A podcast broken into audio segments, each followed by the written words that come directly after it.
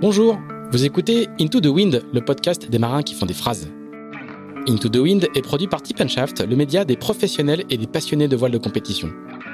Tip Shaft, ce sont deux newsletters hebdomadaires en français et en anglais, des podcasts, des événements, des formations ainsi qu'un festival de films et un studio de production de contenu que vous pouvez retrouver sur tipandshaft.com. Je suis Pierre-Yves Lotrou et je vous souhaite la bienvenue dans ce nouvel épisode d'Into the Wind.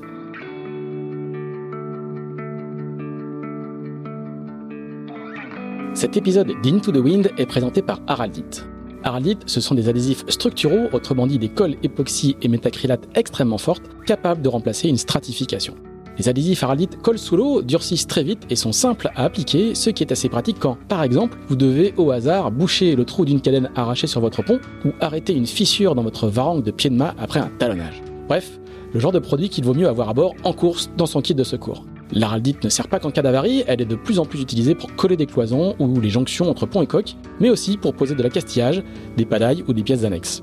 La gamme est très complète et s'adresse aussi bien aux coureurs qu'aux préparateurs et aux chantiers. Elle est à découvrir sur go-araldite.com et chez votre chip chandler.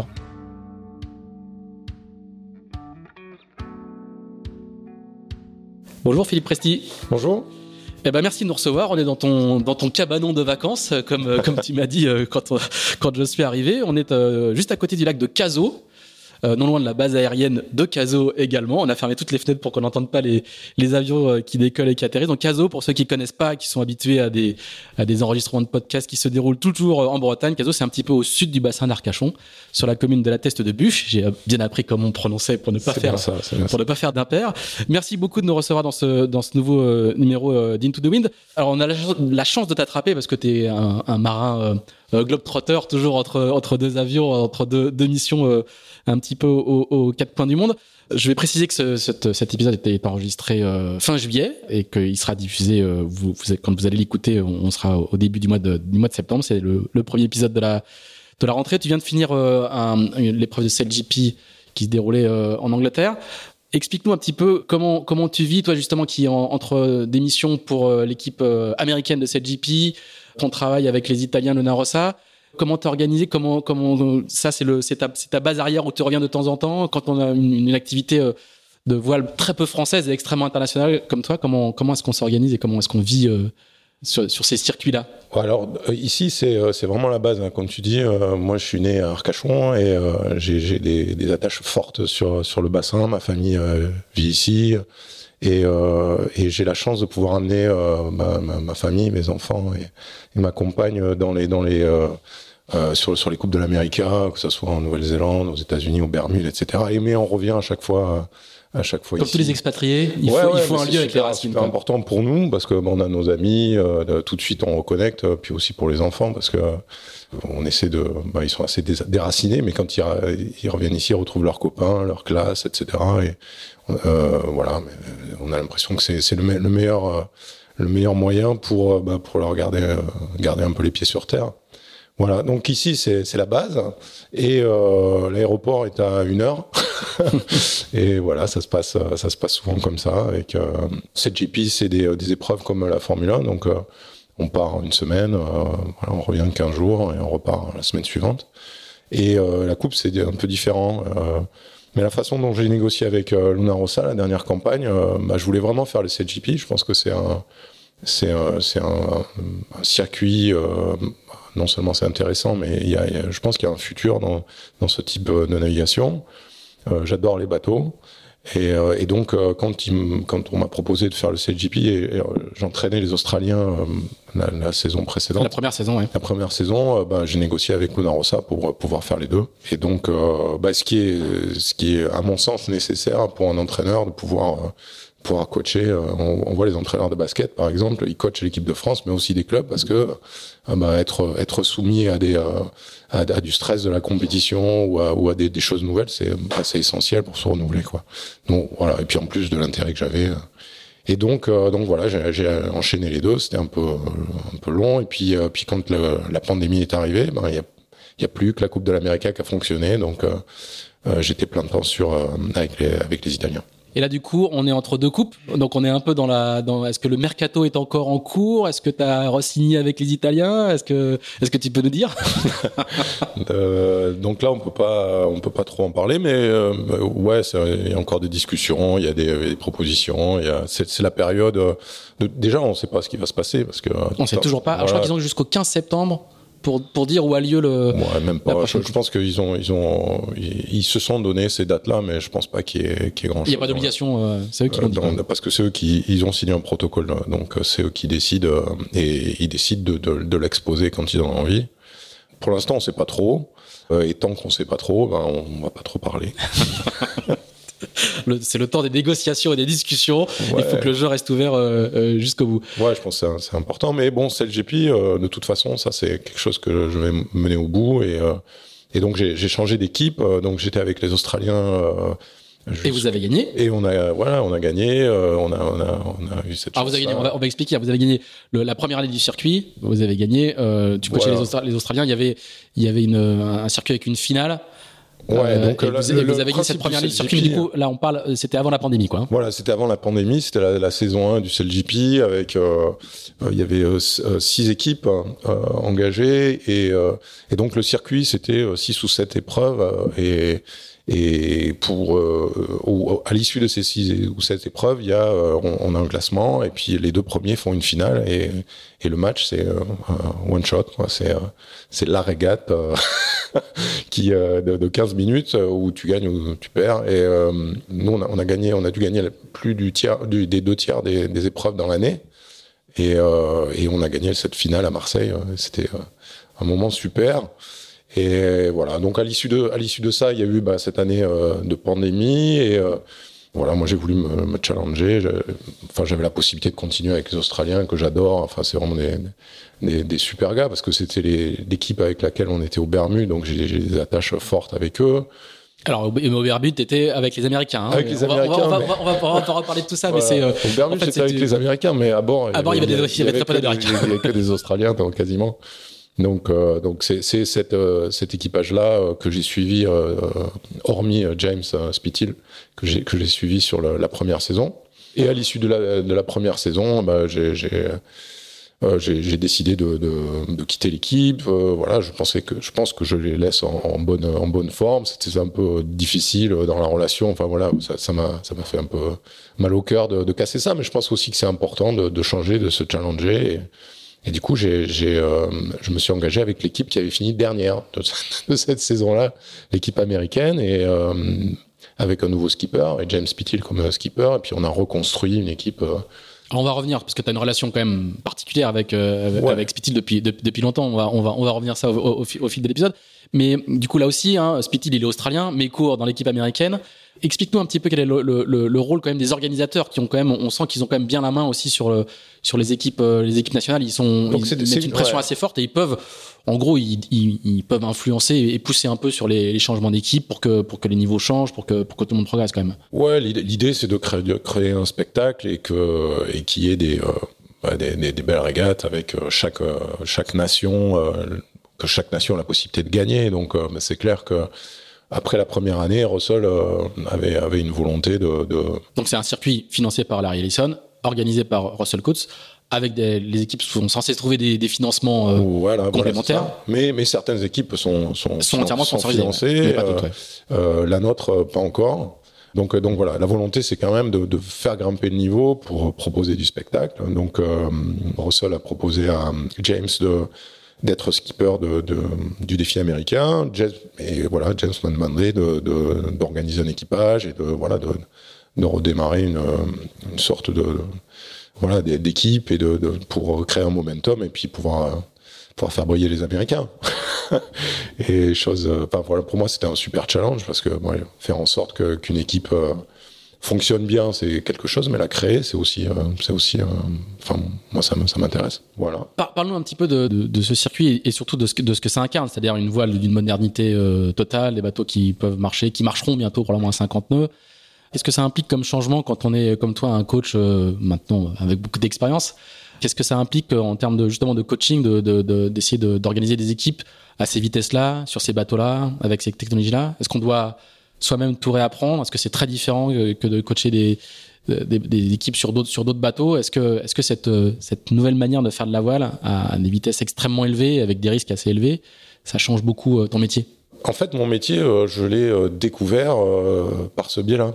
Moi, j'ai eu la chance de faire partie de la génération qui a fait voler les bateaux. Les, premiers bateaux euh, j'étais pilote d'essai des, euh, des, des, premiers bateaux euh, volants, les, les, les, 45 pieds où on avait mis des, on avait mis des foils dessous. Voilà, donc euh, donc j'ai eu cette chance-là de, de, faire partie de cette génération-là. Et, et, ça va juste un peu plus vite qu'avant, quoi, en gros. Euh, ça va plus vite, mais il y a plein par, de rapport choses à, par rapport au début de ton expérience, ça va, ça va ah, juste un peu ah plus ouais, vite ouais. qu'avant. Ah ouais, mais ça va beaucoup beaucoup plus vite, hein, dix fois au moins. oui, c'est de l'ironie.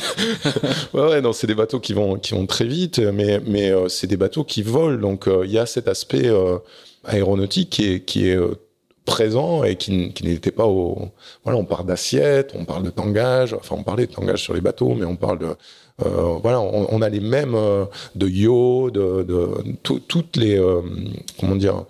Euh, toutes les, les, les, connaissances aérologiques de, de l'aviation bah, s'appliquent à ces bateaux qui volent parce que voilà c'est des plans porteurs c'est des mouvements particuliers des, des ondulations des, c'est, c'est... nous on a eu la chance d'avoir les ingénieurs d'Airbus avec nous aux Bermudes avec avec Oracle.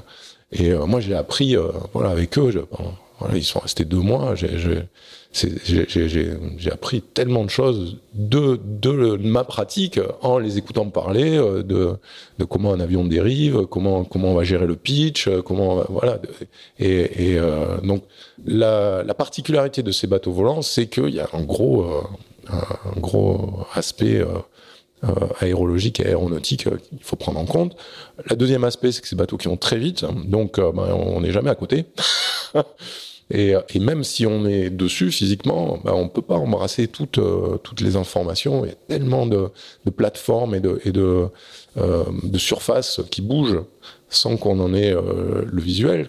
On est obligé d'avoir accès euh, à des datas pour pouvoir euh, objectiver ça. un dixième de degré sur sur un safran, bah, ça change complètement l'assiette du bateau.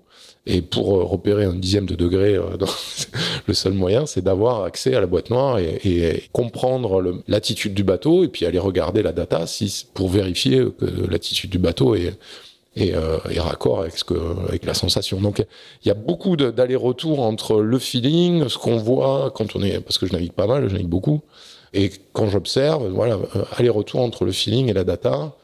Et c'est c'est ce qui fait mon activité Enfin, moi, je trouve pas Et c'était moins le cas avant le, le, la, la, data était moins, moins prépondérante qu'avant Aujourd'hui, aujourd'hui, les bateaux sont bardés de capteurs, mais euh, les premières campagnes que j'ai faites euh, la Coupe de l'América, si on avait à la fin de la, la campagne un giga de data, c'était euh, bah, à la fin des quatre ans.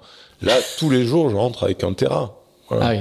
Tous les jours. Et, et on n'utilise pas toutes ces informations-là, mais quand il y a un problème, quand il y a quelque chose qu'on veut affiner, quand on veut travailler une manœuvre, ben on va aller piocher sur la bonne, la bonne information qui va donner du sens à ce qu'on voit, ce qui se passe. Hein. Donc euh, ouais, les datas et la façon de, de, c'est pas moi beaucoup de moi j'interviens en entreprise beaucoup les gens me disent ouais la data la data ouais mais euh, c'est euh, pas tant euh, l'information que ce que tu en fais voilà que, comment tu perçois l'importance de ce de ce chiffre là et tu en as des millions de chiffres donc le, lequel tu vas regarder euh, comment tu vas pouvoir euh, bah, voilà, apprivoiser ces informations-là pour, pour leur donner du sens. C'est ce qui est le plus important dans, dans notre job aujourd'hui. Et j'ai lu, euh, donc je te disais juste avant que j'ai regardé ton blog euh, où il y a beaucoup beaucoup d'infos euh, hier soir en préparant cette, cet épisode.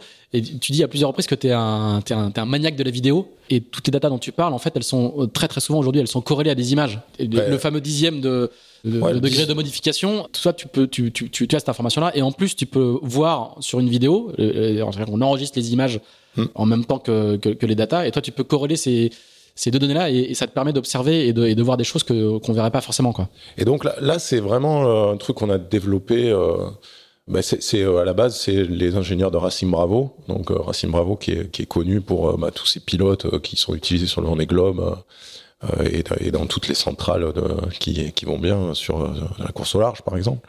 Nous, on a, bah, j'ai eu la chance d'être avec euh, avec toute l'équipe Racing Bravo au, départ sur Oracle. Ils étaient et, ils avaient une plateforme de, de data viewer appelait Data Viewer, qui était dédié essentiellement aux, ingénieurs. Et donc, c'était des, des, des, des kyriels de, de, de tableaux, de, de, de graphes, etc. Pour rentrer là-dedans, c'était, il fallait vraiment être designer, ingénieur et savoir quoi chercher. Et, euh, et, en discutant avec Ravi, euh, moi, j'aimerais bien, parce que moi, pour moi, la, vidéo, c'est ce qui a, ce qui a sauvé ma, ma carrière de coach, parce que j'arrive dans une équipe euh, anglo-saxonne, on parle anglais, mais bon, anglais, français, quoi. Et en face de toi, tu as Russell Coates, tous les, les, vétérans des, des campagnes d'Alinghi et de, de Team New Zealand, etc. Et, euh, du beau linge, quoi. Voilà, du beau linge. Et toi, tu es sur le Zodiac parce que voilà, tu as fait du bon boulot un jour et puis ils ont dit, ah bah tiens, on va, on va demander à Philippe. Et quand il parle, tu comprends rien. Quand tu parles, quand tu parles, ils comprennent rien. Et tu, tu te dis, tu sens des trucs, mais tu peux pas l'expliquer. Tu peux, as du mal à l'exprimer. Énorme frustration.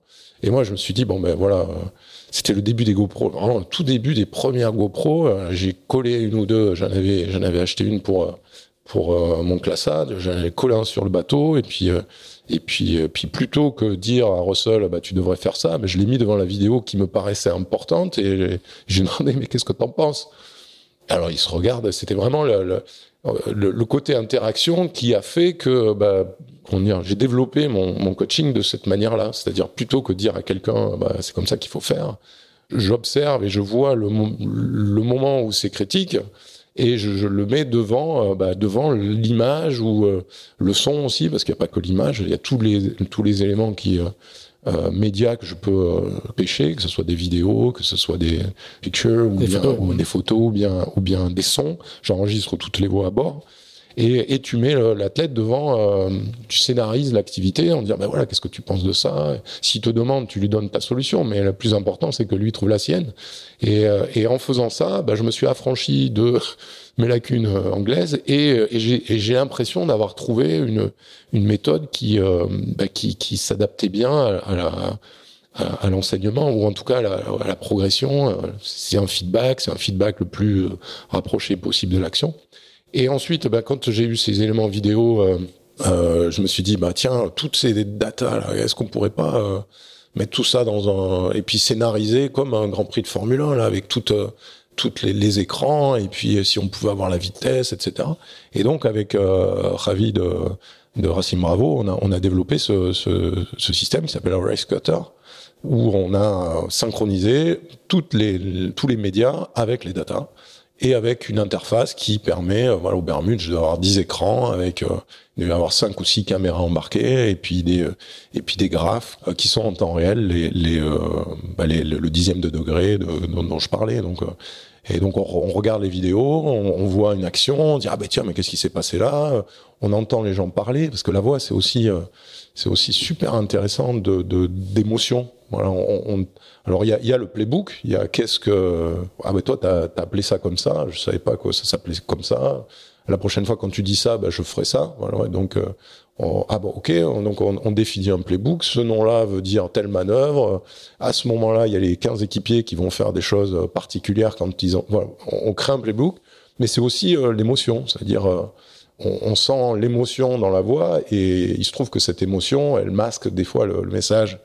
Donc on va travailler sur l'émotion aussi. On va. C'est-à-dire qu'un ordre de, de, un ordre donné euh, hurlé euh, ah ouais. ne veut pas dire la même chose qu'un ah ordre donné à voix posée. Ah ouais, exactement. Et, et, euh, et, quand tu dis à quelqu'un, bah, tu, tu, voilà, il faut que tu parles de façon plus calme.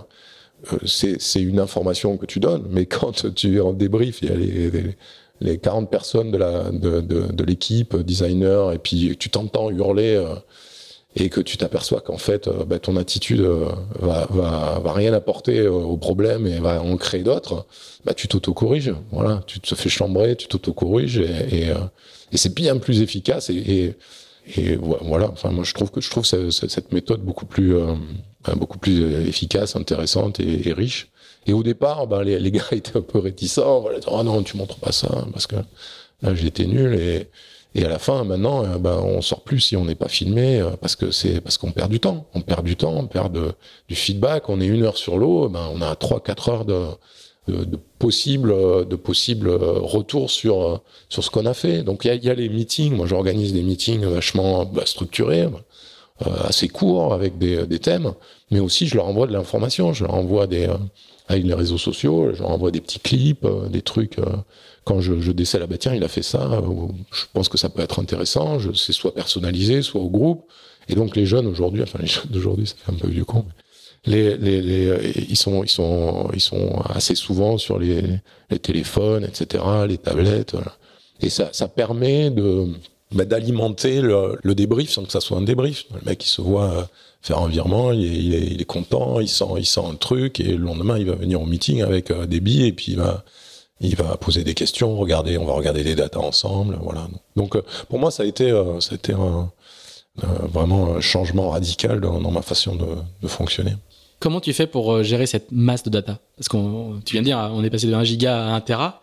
Est-ce que tu as des outils particuliers? Est-ce que tu sais toi-même vite, très, très vite hiérarchiser Est-ce que tu as des, est-ce qu'il y a des méthodes pour, euh, pour faire le tri en disant, bah, euh, ou est-ce que tu systématiquement, tu revois l'heure entière en t'arrêtant Non, non. Ah, donc, c'est hyper chronophage cette affaire. C'est terriblement chronophage. La vidéo, les datas, on peut y passer la vie. Et et donc, euh, ce qui est super important, c'est de traiter le plus vite possible les informations euh, quand tu les, quand tu les vois et les sens. Donc, il y a plusieurs, plusieurs filtres. Le premier filtre, c'est euh, le real time.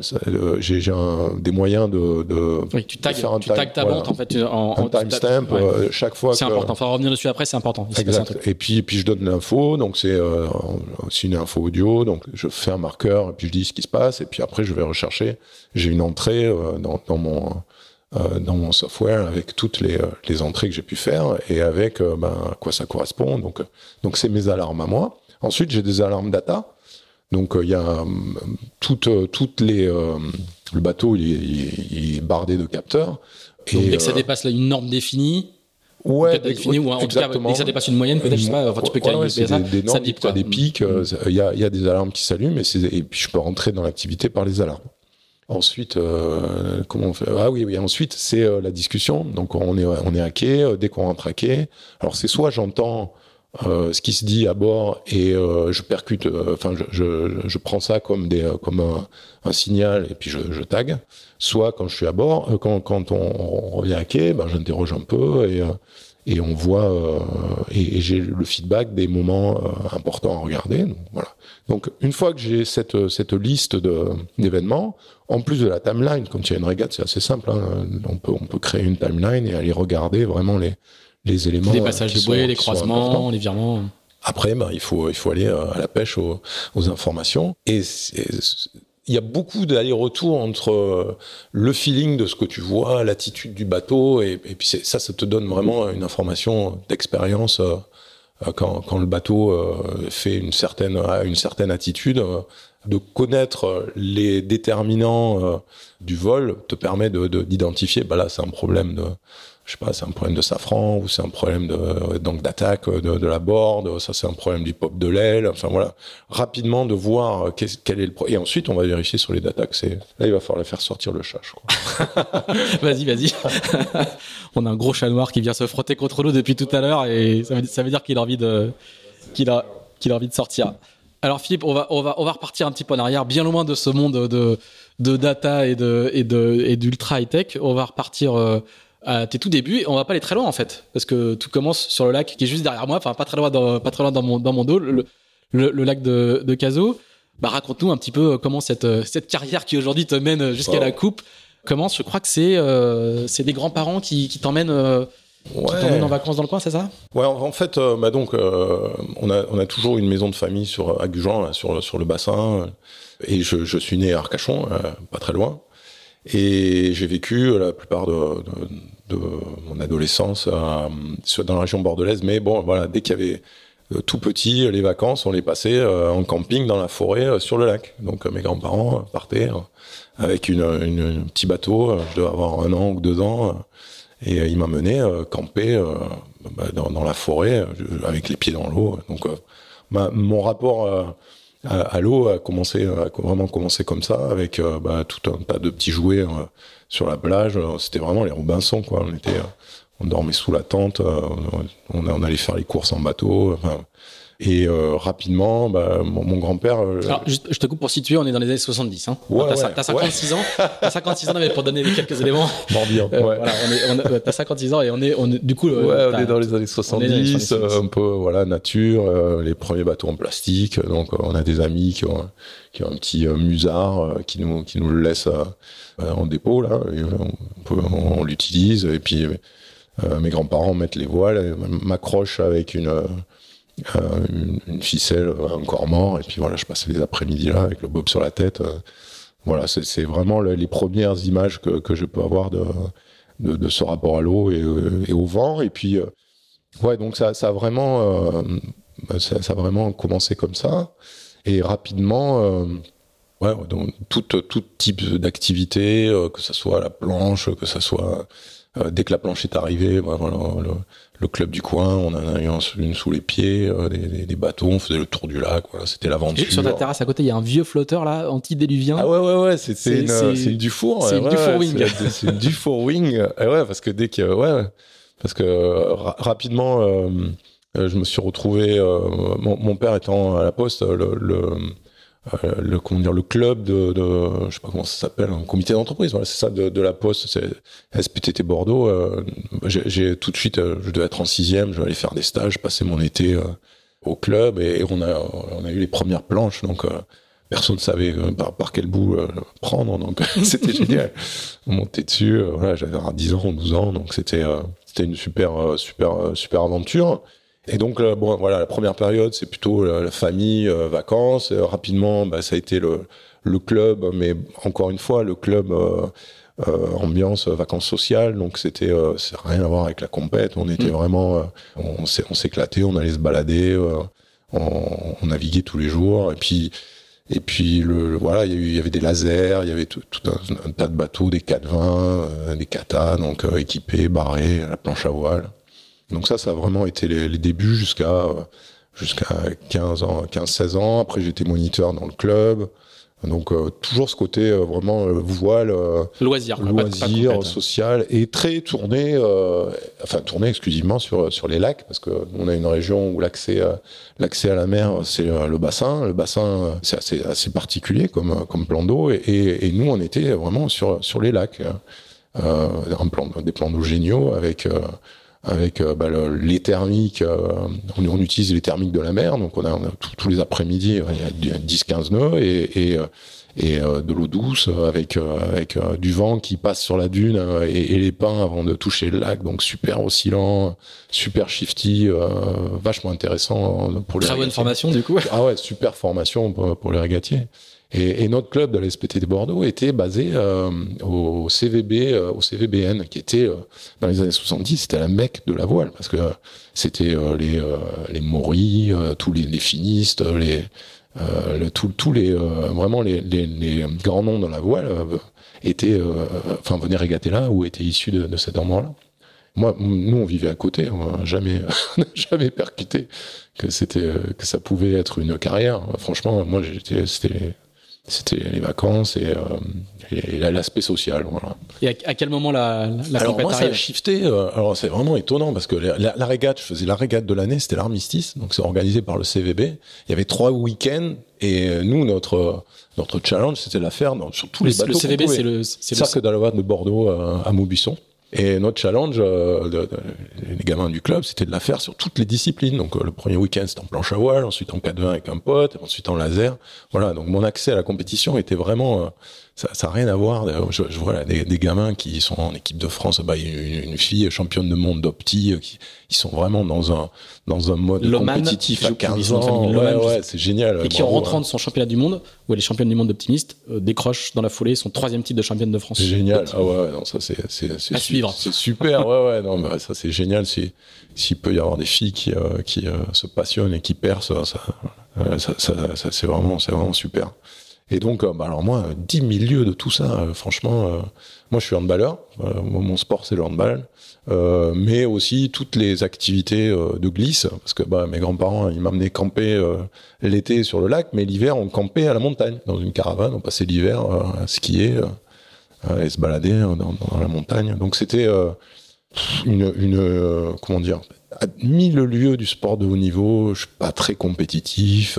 J'aime bien m'amuser, mes potes, la musique. Enfin voilà, vraiment des, des centres d'intérêt complètement multiples. Et en fait, le, le le changement et le, le, point, le point un peu critique, c'est euh, bah, je rentre, à, je, voulais, je voulais être prof de gym, c'était mon, c'est mon rêve depuis tout gamin. Je voulais être euh, enseignant euh, et j'adorais le sport. Enfin voilà, c'était mon, mon activité. Je, je rentre à, à, l'UFR de, de, Bordeaux et je crois que c'était le premier jour. Le, prof me dit, mais tu sais, handballeur, moi j'étais niveau national 3 et c'était l'époque où le handball en France était c'était le mondial C, quoi. Tu vois, le niveau, c'était, c'était pas super, super.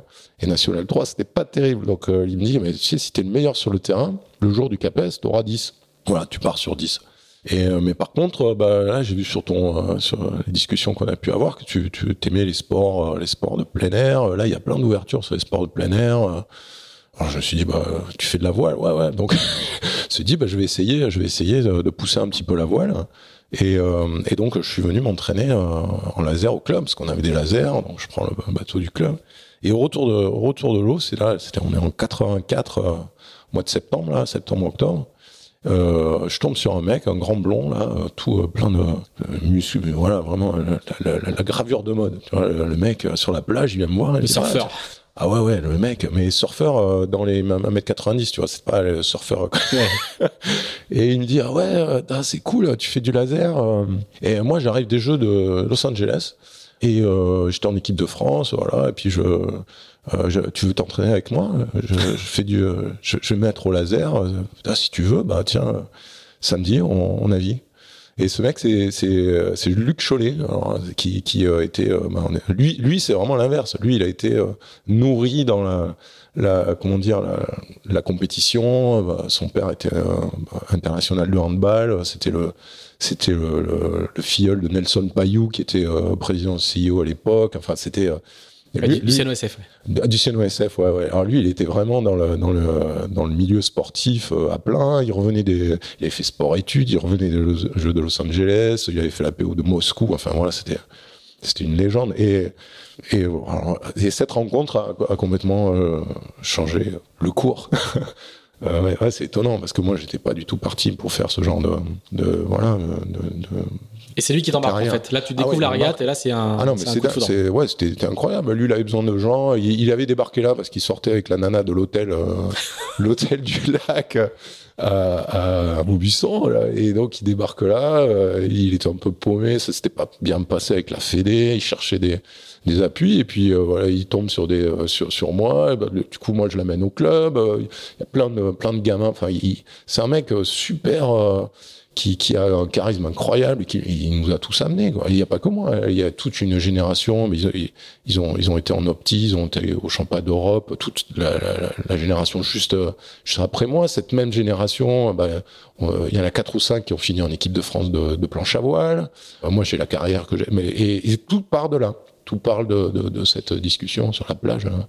De la fille de l'hôtel, donc du coup. De la fille de l'hôtel. Et alors, euh, ouais, ouais. Alors, donc, je remercierai jamais assez. Euh, et du coup, toi, tu te, mets, tu te mets à la regate tout de suite Comment, comment, comment ça Et donc, bah, voilà, bah, je, je m'entraîne avec ce gars-là. Il m'amène. Enfin, en laser. Moi, hein. En laser. Moi, je partais de loin. Là, imagine. Alors, lui, lui, euh, lui, il avait un record. Euh, de, de, de, il courait les 400 mètres, en je sais pas combien. Enfin, c'était une bête. Alors, il nous amenait faire la prépa physique. Oh, a des journées, je montais, je n'arrivais pas à monter dans ma chambre. il, nous a, il nous a, il nous a vraiment, et pas que moi, tu vois, tous les gamins du mmh. club, il nous a, il nous a fait rêver, amener. Euh, et donc, euh, bah donc j'étais dans, j'ai suivi quoi, j'ai suivi. Euh, il m'a fait faire les. Euh, et, c'est rigolo parce que juste, euh, voilà, je commence avec lui. Deux trois mois plus tard, on va, on va à Port-Camargue une régate. Et puis, puis, puis comme bah, j'étais dans l'équipe à Luc, tout le monde le connaissait, donc tout le monde me, parlait, donc c'était c'était cool. Je faisais partie. De, la famille quoi et, euh, on discutait avec un gars un grand blond là il me dit ah ouais ah tu veux faire l'UREP ça ben c'est simple là tu tu, tu, fais, tu fais ta licence, tu vas jusqu'en licence euh, à Bordeaux. Après, tu, tu, tu vas à l'INSEP. Si t'es bon, euh, la Fédé va t'aider pour aller à l'INSEP. Et puis, euh, à l'INSEP, tu auras le CAPES. Et puis après, tu seras détaché pour faire une PO si tu veux. Et ce gars-là, c'est Nicolas Hénard. D'accord. et lui, il m'a tout, euh, voilà, il m'a, voilà. Donc en l'espace de coup deux euh, mois, ça, s'apprêtait à remporter euh, quelques quelques quelques médailles. quelques années ouais, à l'époque, tard, il était en laser. euh, voilà, il, il, il, il était loin des, des médailles. Mais bon, il m'a, il- voilà, il m'a, il a gagné- le- des- des médailles, il en- gagnera deux et deviendra euh, président de la Fédé plus tard. Exactement. Donc c'est quand je lui ai parlé l'autre jour, il était mort de rire. Ça, il se souvient très bien de la, la conversation. C'est ça qui était incroyable. Et euh, voilà. Donc en l'espace de 2-3 mois, ben quelque part, T'es sur moi, des rails. j'étais, j'étais, ouais, mais sur des rails, mais complètement à l'opposé de la vie que j'aurais pu avoir. Moi, j'ai jamais quitté mon coin. Enfin, c'était, euh, c'est vraiment, euh, vraiment rigolo. Et euh, j'ai fait ce que Nico m'a dit, c'est-à-dire j'ai- eu mon CAPES à l'INSEP. à l'INSEP, non seulement, bah, enfin, c'est, l'INSEP pour moi, ça a été aussi un, élément complètement Alors incroyable. peut-être expliquer ce que c'est. le- L'INSEP, c'est le, c'est vraiment le, c'est l'institut national du sport. Voilà. C'est l'usine à champions. C'est l'usine à champion qui est, qui est dans le bois de Vincennes. Voilà, donc moi j'étais, je faisais du laser, j'étais même pas en série olympique. La Fédé me, me met, me- voilà, j'étais espoir, me pousse, enfin m'aide à, à m'inscrire là. Et puis là, là, euh, bah, dans la chambre à côté, j'avais un recordman du monde du 4 x 100. quoi. Euh, Jean-Charles, euh, trois balles. Et j'avais, euh, voilà, des, des euh, tu, tu manges à la cafette avec des potes. euh, ça devient tes potes, tu fais la fête. Et puis c'est des, euh, c'est Fabien Canu, quoi. C'est, euh, c'est des, des, des gars comme ça. Judoka, ouais. Ouais, ouais, donc c'est c'est euh, vraiment, euh, vraiment, euh, ça a été aussi un moyen de se dire, mais ah ouais, attends, mais le sport, c'est pas que le bateau à voile, euh, c'est c'est autre chose, c'est de la préparation, c'est des mecs, euh, et, et c'est des mecs que tu vois dans les journaux, et en fait, c'est des mecs normaux avec euh, d'autres, euh, et pas que des mecs, des filles, puisque ben, je, il se trouve que j'ai trouvé euh, une partenaire dans, dans cette dans cette aventure, dans l'équipe de France de de volley, et puis voilà, on a une famille et on est ici, quoi. Voilà, donc ça, ça a aussi été un, un bouleversement dans bah, dans mon approche du sport et et, euh, bah, Et de la vie en général, vie- en fait, la vie- final. de la vie toujours. Ouais. Et, et du coup, les, les- en, en termes de, de compète, les résultats arrivent, arrivent très très vite? Euh, ben, ça arrive. euh, pff, la première année, euh, je crois qu'on la première année, je, bah, je vais au championnat de France assez rapidement. euh, je crois que la première, je crois, championnat de France, je suis dans les 10. là, et ensuite, ensuite, on fait championnat du monde. Alors, la championnat du monde, voilà. Le Luc, au bout d'un an, on part au championnat du monde. Et euh, incroyable. Alors, moi, j'avais jamais pris l'avion la première fois Ah en. Australie, Melbourne, championnat du monde à Melbourne. Et il a, voilà, pas, d'argent, donc il monte des, systèmes avec le, euh, des, des, des, des tombolas, des trucs pour se faire payer les billets. Donc on se retrouve à partir au championnat du monde à Melbourne. Et, c'est là que, bah, que- bah, que, que j'ai fait le lien avec l'équipe, euh, vraiment l'équipe de France euh, de, Daniel Daon, qui avait, qui avait cette, cette volonté de bah, d'avoir une une équipe dynamique, coopérative, pas seulement compétitive, aussi bah, des gens qui vivent bien ensemble, qui et, euh, et de cette équipe de, de, de gamins, là, on était 10, on était une dizaine euh, de, la, de laséristes. Bah, il y a Xavier Roy, euh, deux fois champion du monde euh, de star, euh, Yannick Had. euh, Enfin voilà, c'est assez, c'est assez, assez étonnant parce que de, de cette équipe, on aurait, enfin honnêtement, on n'aurait pas trop parié beaucoup sur nous. Niveau sport, sportif, on n'était pas très, on sortait pas vraiment du lot. On a mis du temps. Au niveau, euh, on aimait bien vivre, c'était assez cool, quoi. Et voilà, donc euh, c'était la période où euh, on finissait l'année euh, scolaire ou universitaire, on partait, on partait dans le nord, on faisait les tournées nordiques, deux mois, on partait dans, à écumer les régates, et pas que les régates, dans, le, dans, dans les pays du nord, voilà, on commençait par Kiel, Kiel au mois de juin, et puis après on avait tout, toutes les, les régates en Danemark, en Suède, en Finlande, voilà, donc, et on revenait en septembre avec euh, avec euh, plein de plein de souvenirs et, et, et de voilà c'est c'est c'est des moments des moments super et qui sont aussi des moments fondateurs parce qu'on naviguait quasiment tous les jours on rencontrait des des situations euh, différentes tous les jours. Mais mais ça ça là je suis déjà parti sur enfin sur le en équipe de France donc on est je suis déjà dans le dans le un peu dans le dans le le moule équipe de France, mais tout part de bah, de Luc euh, et, et de ce qu'il a créé ici euh, avec euh, euh, des- euh, voilà, on était enfin moi j'étais moniteur dans, dans mon club l'été et puis le soir on faisait les régates, il y avait 20 bateaux. Les mecs venaient de Bordeaux, on naviguait sur des petits euh, des petits plans d'eau, des petits parcours super techniques où euh, le vent il tournait dans tous les sens, il y avait des vieux briscards qui venaient du Fin et qui avaient des expériences incroyables qui pouvaient pas se mettre au rappel mais c'était pas grave parce que ça c'était pas vraiment le plus important. Et là, j'ai vraiment appris le métier du, du vent qui bouge, quoi. C'est joliment dit. À partir de quel moment tu, tu, tu passes au fin Et, et qu'est-ce qui fait que tu, que tu vas Donc passer voilà, au fin donc je passe le CAPES, euh, je suis prof de gym, je fais euh, une année de une année de laser à, à blinder. Cette année-là, on commence à avoir des, des, enfin, je commence à avoir des résultats. Je, je fais deuxième de la, euh, ça s'appelait la, la l'Europa Cup ou la World Cup. C'était un peu comme le comme comme le World Tour maintenant. Euh, je dois faire quatrième de championnat d'Europe. Euh, je, je, gagne deux épreuves du de la World Cup. Donc les, résultats commencent à arriver et l'idée de Daniel c'était de, de, créer la, même équipe, enfin en tout cas de partir de la base de, l'équipe du laser qui n'était pas olympique à l'époque vers vers le film. Ce qu'il faut comprendre, c'est que le laser, ça a toujours été le, enfin jusqu'à présent, comment dire, le pourvoyeur des séries olympiques. Et euh, moi, par exemple, quand je suis arrivé, ce qui m'a permis d'éclore, c'est qu'il y a 15, les 15 meilleurs Français sont partis, euh, euh, sont partis sur les disciplines olympiques. Donc c'est Hénard, euh, Faou, euh, Le Doroff, euh, Kernek, voilà, c'était les meilleurs Français euh, et, et, qui se retrouvent, qui se retrouvent sur des sites en tornado, en flying, etc. Donc la, la, la, place est libre. Et là, c'est notre tour un peu de, de quitter le, le laser. Euh, J'étais un peu volumineux, pour, donc ça marchait fort dans la brise, mais bon, quand même euh, des petits soucis euh, dans, dans, le petit temps. et là, je me retrouve en fine. ça, c'était pour le bataillon de Joinville hein, dans les années, je sais pas, 90, je crois. Ouais. Euh, donc on se le bataillon de Joinville, hein, c'est le, c'est le, le, régiment militaire. Ouais. À l'époque, on faisait son service militaire, Philippe. Ouais. Euh, non, à l'époque, on faisait son service militaire et c'est le, c'est le, le, le, régiment, pas le bataillon euh, pour les sportifs de niveau. Quoi. Exactement. Et donc là, on est toute, euh, toute l'équipe. On doit être 5 ou 6, euh, on doit être 7 euh, du même âge à peu près à partir à partir sous les drapeaux et euh, on n'a pas on n'a pas été très efficace en termes de défense nationale mais mais euh, ben ouais c'était c'était cool donc on est on est euh, donc c'est un régiment qui est basé à Fontainebleau et donc on est on a fait nos classes comme tout le monde chez les marins à, à. Et, euh, et, après, on est, euh, bah, on est dispatché dans les, euh, dans les centres d'entraînement et nous, on s'est retrouvés hier. où, où Daniel Daron était, était, enfin, il était basé là. Donc, on, on, a, on, a, vraiment commencé le film en 90. Et là, à ce moment-là, toi, as des les, les JO sont un, un, horizon pour toi. Les, les, les jeux, c'est c'est bah, dès que déjà dans cette logique-là? Ah ouais, ouais. Ah bah non, tu fais pas du film pour pour faire des en vacances et. et... Excusez-moi. c'est pas, c'est pas, c'est pas une activité euh, complètement ludique comme, comme, comme bateau. il faut, enfin, il demande pas mal d'engagement. Mais euh, ouais, ouais, non, l'idée c'était le, le, film et, les jeux euh, avec une idée qui était, euh, enfin, c'est un peu flou, hein, parce que euh, aucun de nous n'y a été. Il euh, y, a, y, a, que Luc qui a, qui a, été Luc Cholet et là il, était déjà parti à autre, enfin il était sur autre chose donc il faisait plus partie de, euh, de l'équipe. Euh, il a été au jeu en 88 et puis après il a, il a un peu disparu des, des radars. Et, et, donc bah là on se retrouve avec euh, sept, sept jeunes, zéro expérience, mais alors zéro, du, du, du aller acheter du matériel à droite et à gauche. On est on n'y connaissait rien. Daniel était pas faisait de la, fait de la et du laser, donc il était assez loin aussi de ça.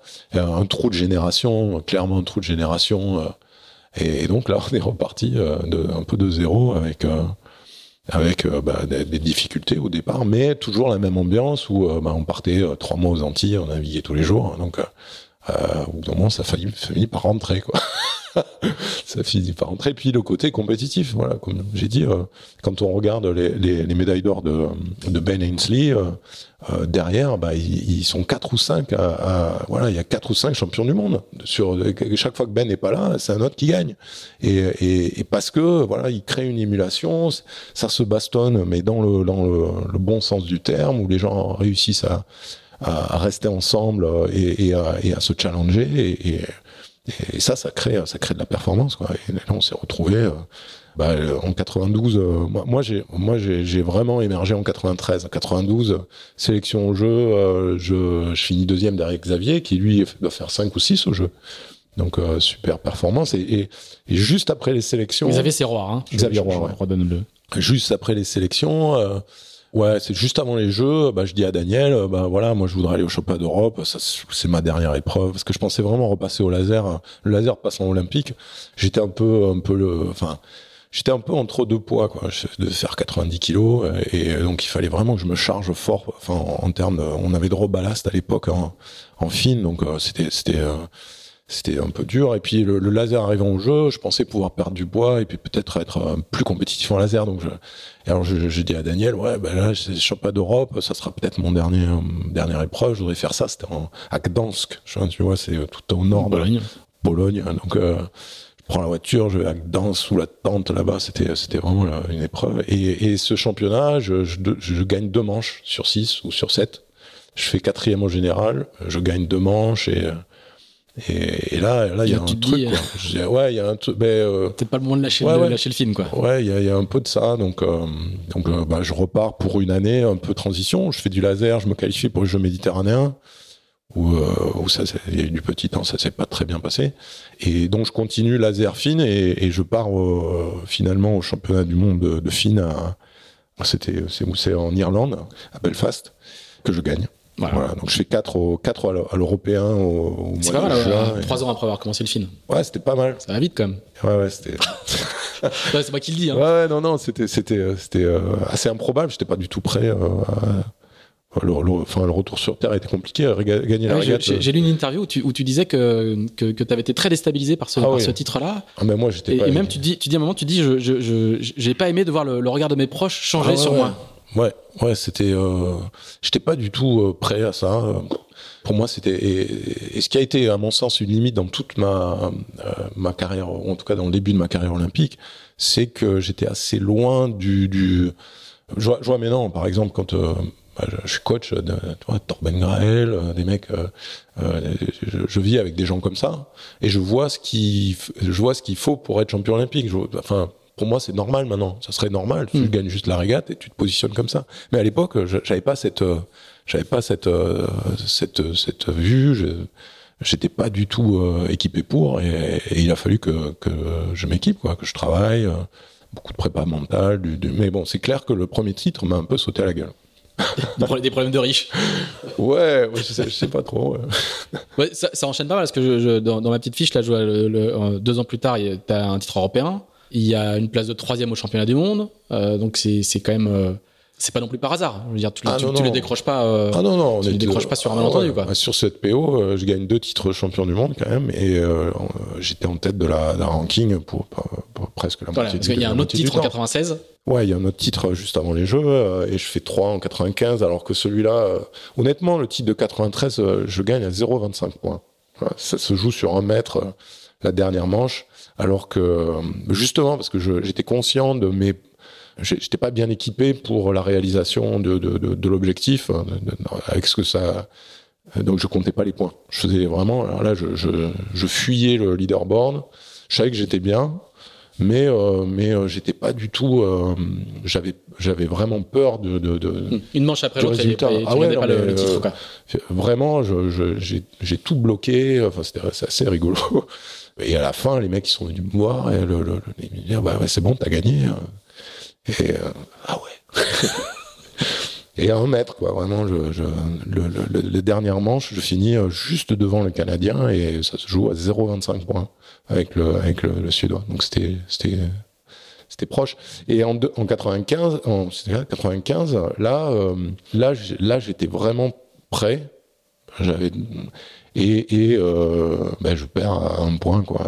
Je fais troisième à un point et on peut pas courir la dernière manche. Euh, donc, donc là, là, enfin, j'étais dans le match quoi. Et 96, euh, ben 96, je gagne devant encore assez, assez serré. C'était à La Rochelle, c'était c'était à la maison.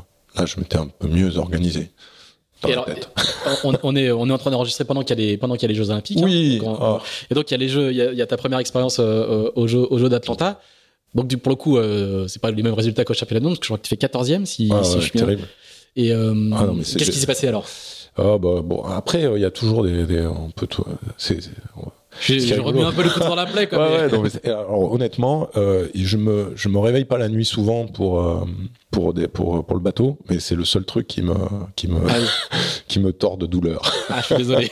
non, non, mais c'est, c'est, euh, tu, tu passes six ans de ta vie, t'as l'impression de, de, de, de, toucher le voilà tu y es et puis tu tu mets pas les choses en ordre bah, globalement enfin après tout le monde a des des, des circonstances atténuantes quand il perd et, et, moi je veux pas trouver de de comment dire de, de, de, raisons pour justifier, mais voilà, j'ai été euh, déshydraté le premier jour.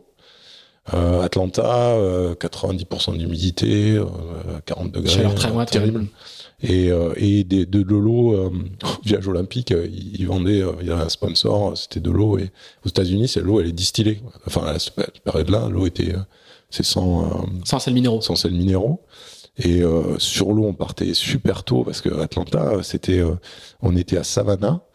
Si je me souviens bien, on avait euh, quelque chose comme 30 minutes de bus. Après, il y avait, on arrivait sur dans un hôtel au bout d'une rivière. il fallait prendre une shuttle. Il y avait une heure de shuttle pour arriver sur une, une île artificielle presque à la limite du delta, ça ressemble au bassin d'Arcachon où on, on, était basé sur le banc d'Arguin. D'accord. Et une fois qu'on était là, il fallait naviguer. Il y avait une heure de, où on pouvait pas se faire tirer, donc il fallait y aller par nos propres moyens. un convoyage quoi. Un convoyage où on arrivait à une heure, ah, on est au milieu de la mer et là on fait la régate. Et euh, le premier jour, j'arrive, euh, le premier jour euh, de la première manche, j'arrive en, en retard, enfin en retard. J'arrive, enfin ça prend beaucoup de temps il n'y a pas assez de vent pour aller sur l'eau et on est trois quatre à arriver en retard. et, on a, et bon, il n'y avait pas de vent, donc ils nous ont attendu et la, manche est partie euh, avec un peu de retard. Et donc je me suis dit, voilà, là il faut, faut, là je vais ajouter une demi-heure à tout mon scénario. Donc et donc j'ai passé euh, beaucoup beaucoup de temps sur l'eau avec une chaleur et puis à boire mon eau distillée. Et il se trouve que ben euh, le premier jour on a fait deux manches. La première, ben, ça va à peu près, je fais six. Et la deuxième, j'étais en j'étais perdu quoi. Je, je tremblais. ah, oui. ah ouais, vraiment pas bien. Je rentrer, rentrer à terre. Euh. et puis bon, à cette époque-là, on n'avait pas un suivi, euh, comment dire, médical. Aujourd'hui, un méga, s'il y a un, de mes gars qui arrive ça, et ben, on, va le mettre sous perfusion. Il va, il va avoir une, une, un moyen de récupérer de, de, de Et là, il n'y a pas de coach accident. avec euh, des bouteilles d'eau, il n'y a pas de. Ah non, non, non, pas de coach. Le coach, il est devant son écran de télé parce que il n'y a pas de coach sur l'eau Atlanta. Et ils sont sur une espèce de, de bateau euh, euh accompagnateur, tous sur le même bateau, ah avec aucun accès. On est obligé de partir avec tout son matos. Donc, par exemple, si je veux changer de voile, il faut que ma deuxième voile soit à bord. Il faut que je la garde pendant la régate. Enfin, voilà, des trucs complètement ou, que j'ai mal géré, voilà, parce qu'il y avait certainement moyen de mieux faire. Et voilà, donc euh, le, le, pas du tout dans le match, quoi. Et, et derrière, la récupération, euh, bah dure, quoi. J'ai pas, j'ai pas du tout récupéré de ça. Voilà. Donc euh, et puis moi, moi physiquement, j'étais un des plus légers. Donc pour performer, il fallait que je sois à 100% physiquement, plus avec les charges, je, je, naviguais avec 15 kilos de ballast sur le, ah sur le, sur les épaules. Donc, bah, quand le moteur il voulait plus, c'était moins bien.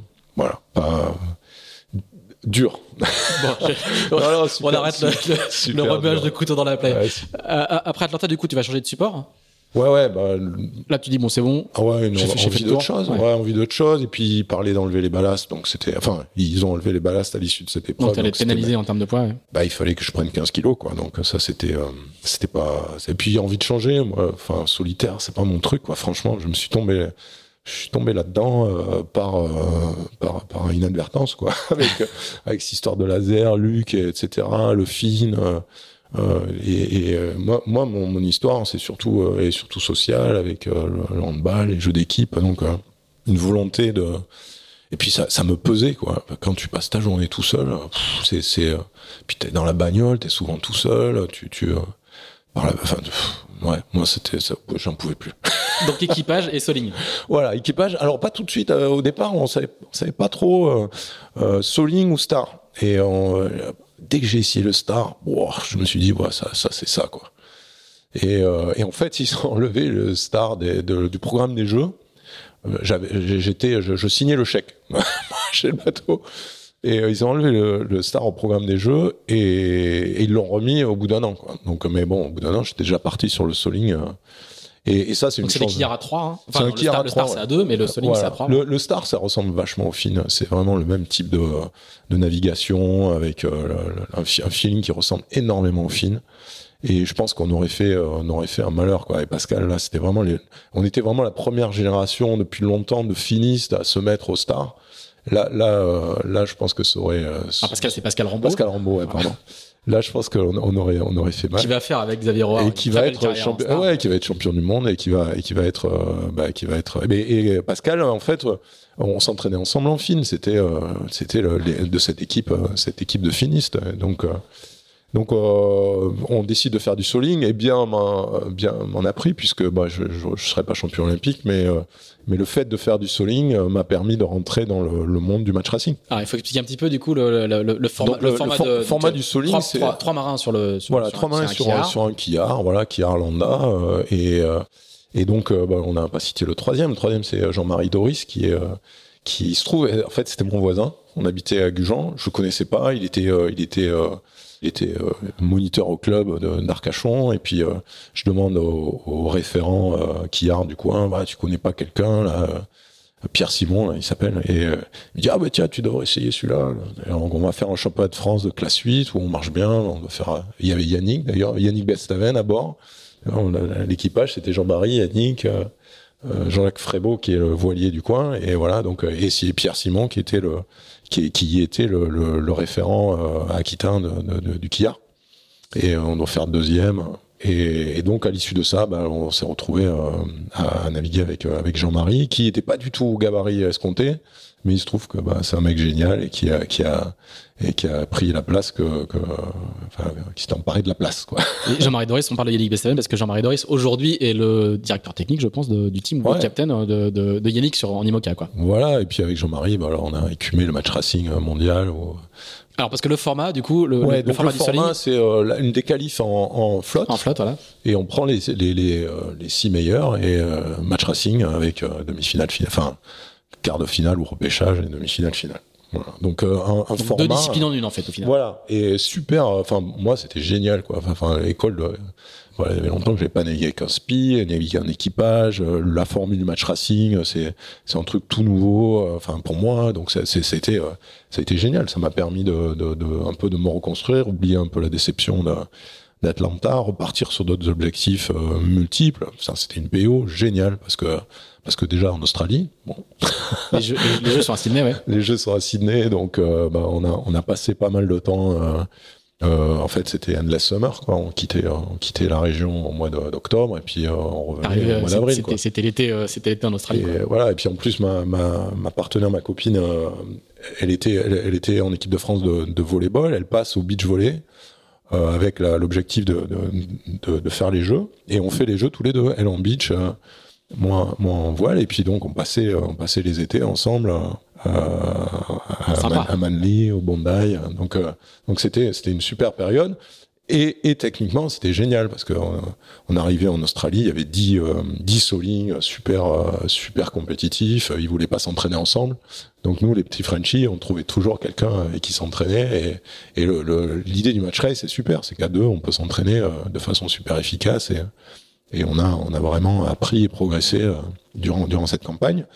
Pour, euh, pour le, les jeux et le soling, puisque bah, on, quand même cette campagne, on gagne la semaine de kill, on a gagné Spa, on, on fait euh, deux au championnat du monde de match race juste avant les jeux. On est, on est, on est vraiment dans le match pour, pour une médaille qu'on fera pas parce que voilà, on s'est pris les pieds dans, dans le tapis hein, en quart de finale avec justement le fait que, que les sélections se fassent sur la course en flotte, on s'est retrouvé dans, dans, des situations euh, de, de, vent euh, super légères euh, au large de Sydney avec du petit temps. Et, et donc donc le, la comment dire la flotte a été éparpillée de façon peu homogène. Et on se retrouve dans notre poule de quart de finale avec Joran Schumann, Jesper Bank, euh, les, les, euh, les, poids lourds. les poids lourds. Donc il y avait 10, 10 médailles d'or olympiques dans notre, dans notre groupe de 6 où il devait y en avoir que 3.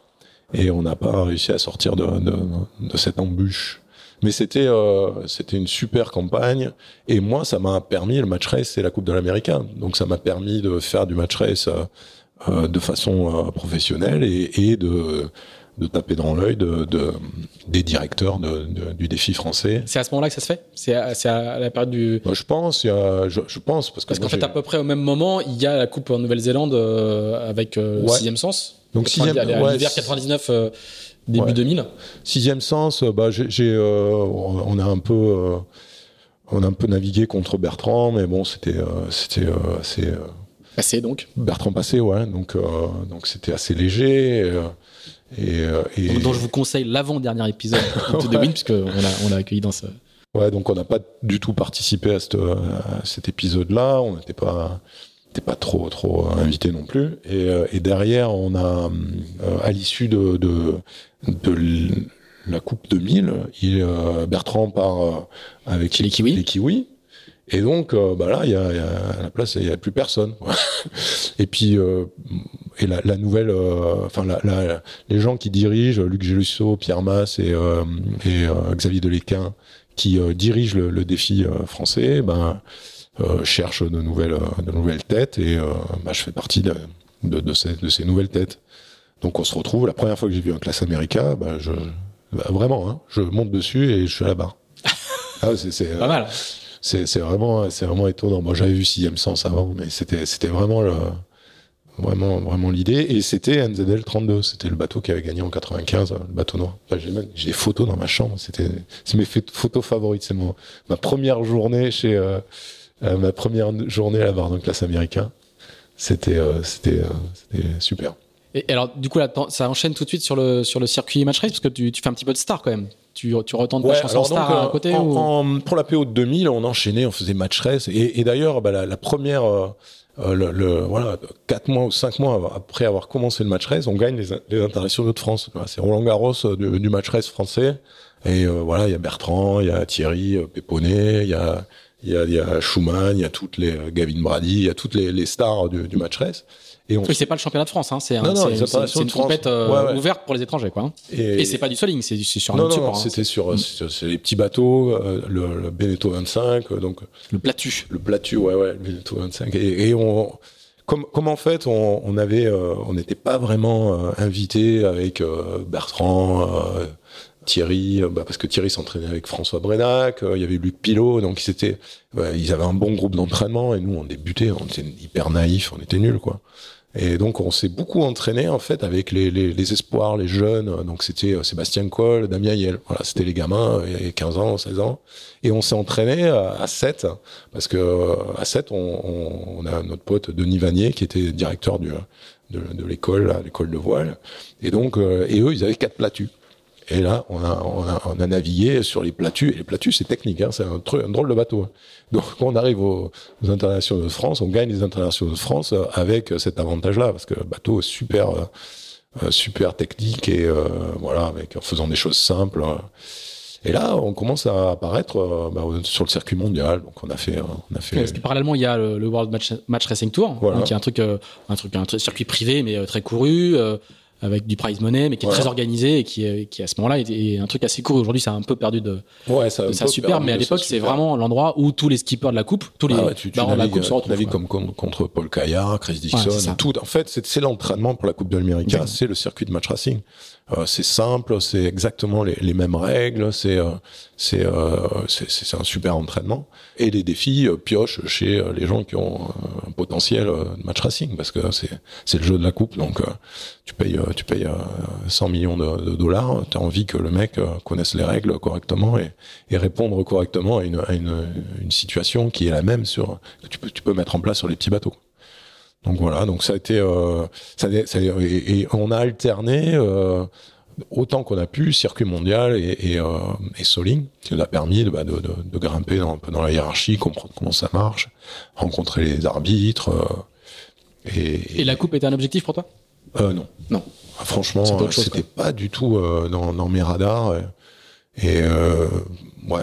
Et c'était, on a, on naviguait avec, euh, avec euh, enfin, quand on était à trois, on était notre équipage de Soling. On rajoutait toujours un quatrième quand il en fallait quatre ou un cinquième. Et on avait beaucoup avec. Parce qu'il faut euh, expliquer, on- quand vous arrivez sur une épreuve du, du World Match Racing Tour, en fait, les, les bateaux sont fournis, ils sont tous identiques, et vous vous déplacez juste avec vos, avec vos les- cirés et votre sac. quoi. Voilà, cirer les sacs, le Et short. ça peut être, euh, euh, ça peut être, euh, il y a eu des épreuves sur des Bavaria, enfin, ça peut être n'importe ah quel ouais, bateau. des, quoi. des bateaux, des, des que c'est les mêmes, ça peut être, Ça peut être des belles caravanes ou des, des, des ou Bermudes, c'est ouais. quasiment, c'est pas Ah des ouais. vieux gréments, c'est des, Ah bateaux avec des formes très particulières. Je crois que c'est des 1820, euh, 1920, Ah, ça a été construit, euh, c'est, des, des 6 mètres.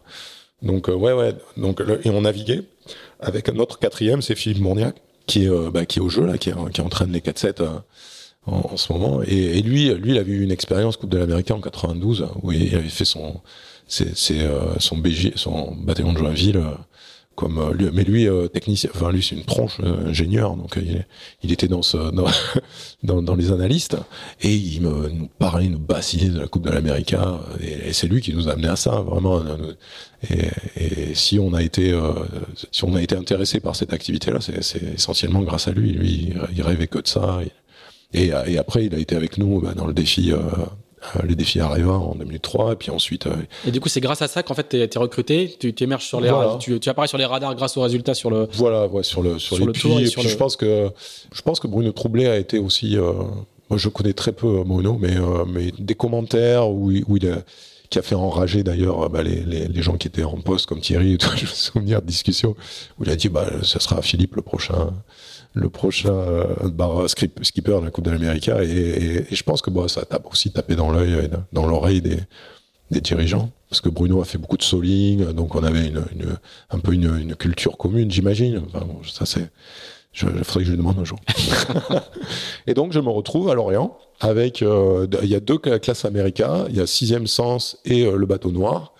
Et euh, on nous met sur, voilà, on est 17 à bord et on commence à naviguer et tout de suite, euh, je me suis dit, euh, ça c'est moi. Ah vraiment. Ah, un feeling, euh, tous ces gens autour, cette mécanique avec avec la, puissance des winchers, la, finesse des gars, les, bateaux qui sont majestueux. La, charge, la puissance, le, les trucs, ça remonte au vent. Mais tu, tu as l'impression que tu pointes, tu pointes à la bouée tout le temps. Des, des changements de voile, des spies énormes, des, ah ouais, moi tout de suite ça m'a ça m'a ça m'a parlé fort parce que voilà, sport co, un peu voilà social, un peu avec des gens autour, discussion. moi moi ça m'a ça m'a tout de suite je me suis dit c'est moi ça. Et j'ai essayé de, rester dans le match quoi. Donc là, là, là, là t'es barreur et skipper? Alors donc ça, ça démarre, euh, bah, la première fois qu'on débarque là-bas, c'est pour une, euh, on doit faire une, une PR, euh, pierre de, de, de, je sais plus, c'était Monster, qui était, qui voulait sponsoriser, enfin notre le défi avant que ça soit Areva. Donc. Monster, c'est un site de recrutement à l'époque. Ouais, je, je sais pas trop, mais, mais bon, c'était. C'est pas encore Areva quoi.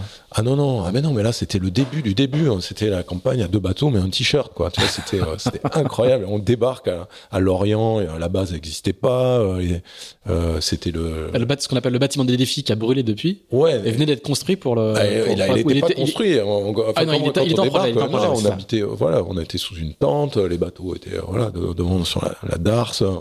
On avait accès au bunker, c'est tout. Hein, et, et, et euh, Pierre, Luc et, et Xavier ont, ont, créé ça, ont créé l'activité, l'activité voile à Lorient. Bah, c'est il y avait, y avait, pas de bateau à Lorient. Hein. Il y avait, il y avait Alain Gauthier. Euh, il y avait, il y avait, je me souviens pas. Qui, si, il y avait Alain Gauthier qui était déjà là. Mais bon, c'est pas. Moi, je me souviens pas. Enfin, sur le quai devant, sur, le, sur le quai, non. Mais il y avait un ponton. Il y avait un vieux ouais, ponton. Ouais, il y avait un vieux ponton en métal. C'est possible. Mais bon, on sortait, on était tout seul. Enfin, c'était, il venait de il y avait encore les grilles, il y avait un gardien avec des chiens. C'était ah ouais ouais ouais c'était euh, c'était c'était différent. Moi j'y suis retourné bah, cette année là, j'étais voir euh, Thomas Coville naviguer un peu sur Sodebo. Oh qu'est-ce que ça a changé, c'est génial. Ah, maintenant c'est la c'est la c'est la mecque de la voile. C'est mais bon à l'époque c'était pas ça du tout. C'était encore très euh, militaire.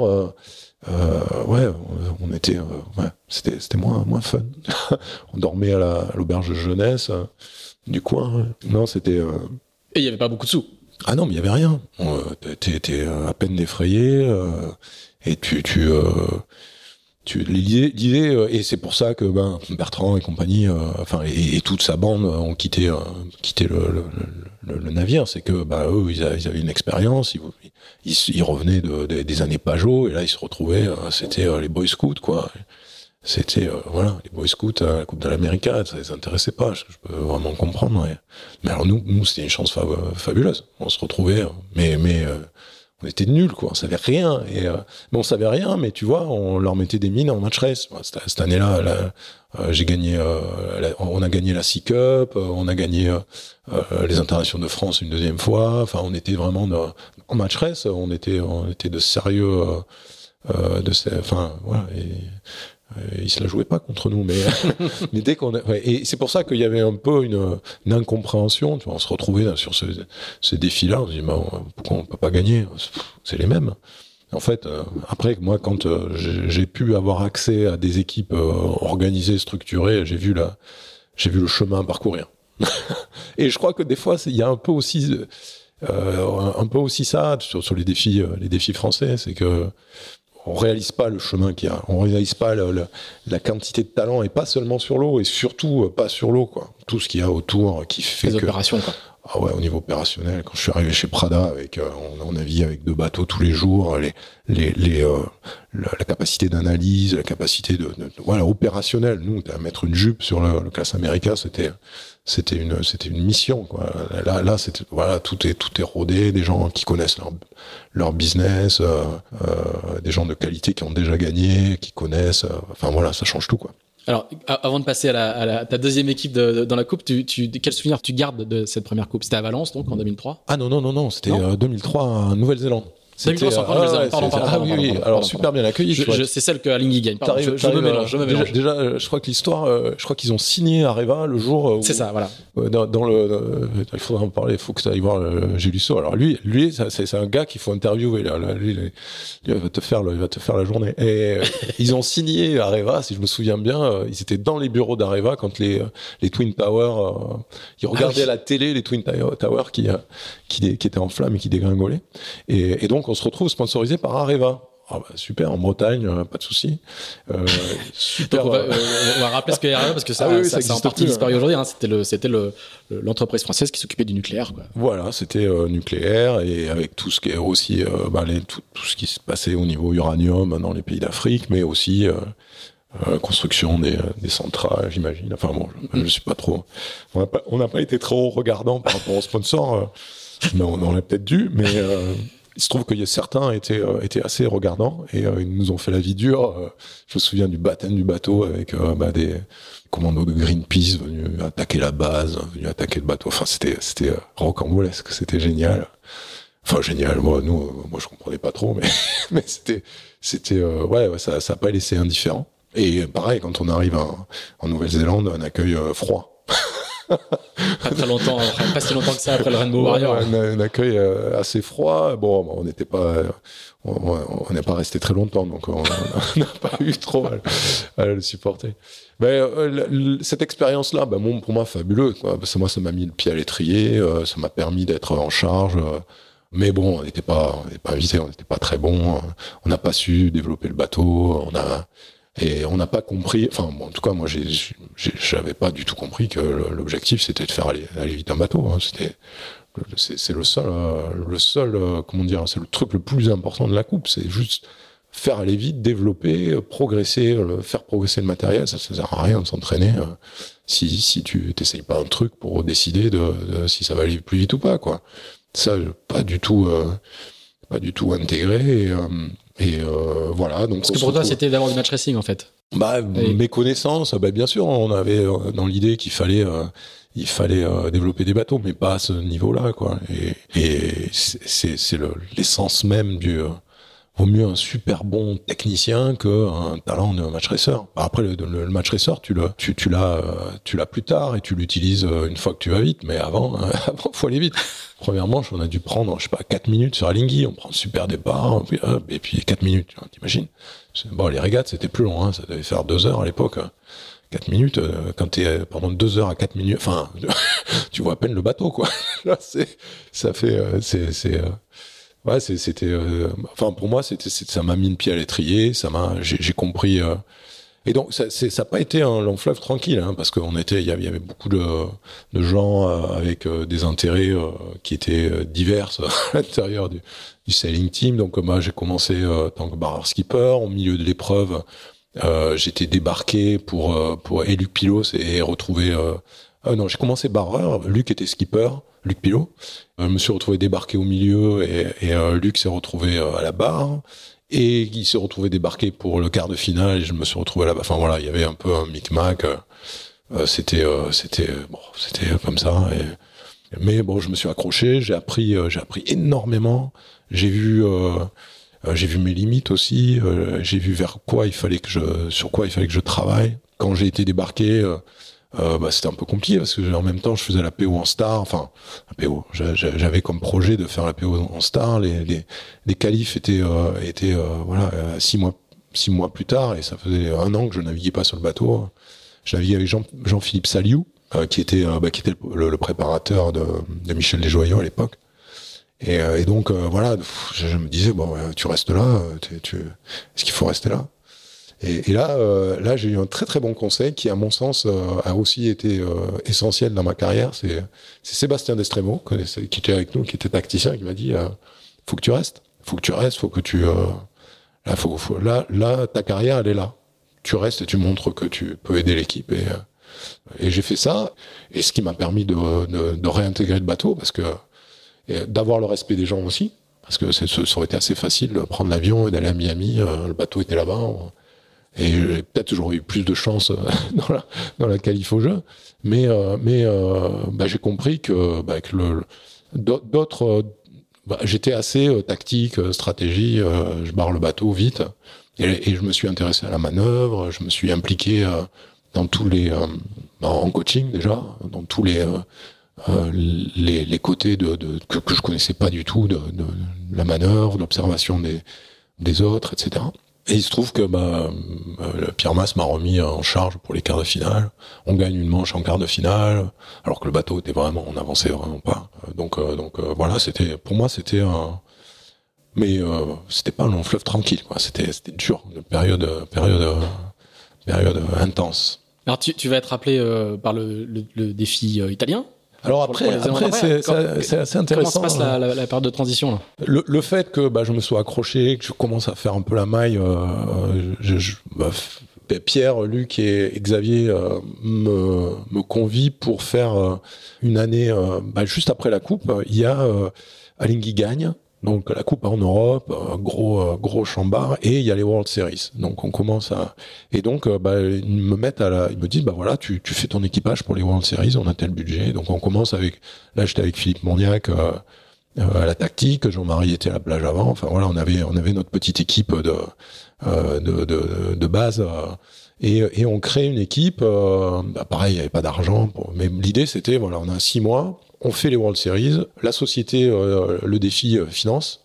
Et derrière, euh, si on trouve un partenaire, euh, bah, on continue, etc. On avait des, toute une, une structure d'entreprise euh, organisée. Donc, on, première épreuve à Marseille où euh, on marche super, tu vois, on fait toute, on fait, on doit faire toute une manche devant devant Oracle, on perd juste juste dans, le dernier bord. Enfin, ouais, on bat on bat le Candler, le- le- l'autre défi français de l'époque. On va faire troisième ou quatrième, donc super. Super ambiance à bord. À Valence, pareil, on a une bonne une bonne euh, synergie. Donc là, voilà, ça là c'est et, là les Italiens ils commencent à me voir fonctionner. À Valence, on est contre les Italiens. Euh, on les secoue un peu. C'est James qui barre, euh, Jimmy qui barre le bateau. Et le défi, le défi français trouve pas les partenaires aux dates escomptées et, et finit avec les, les, Chinois. Voilà, c'est ça un peu là.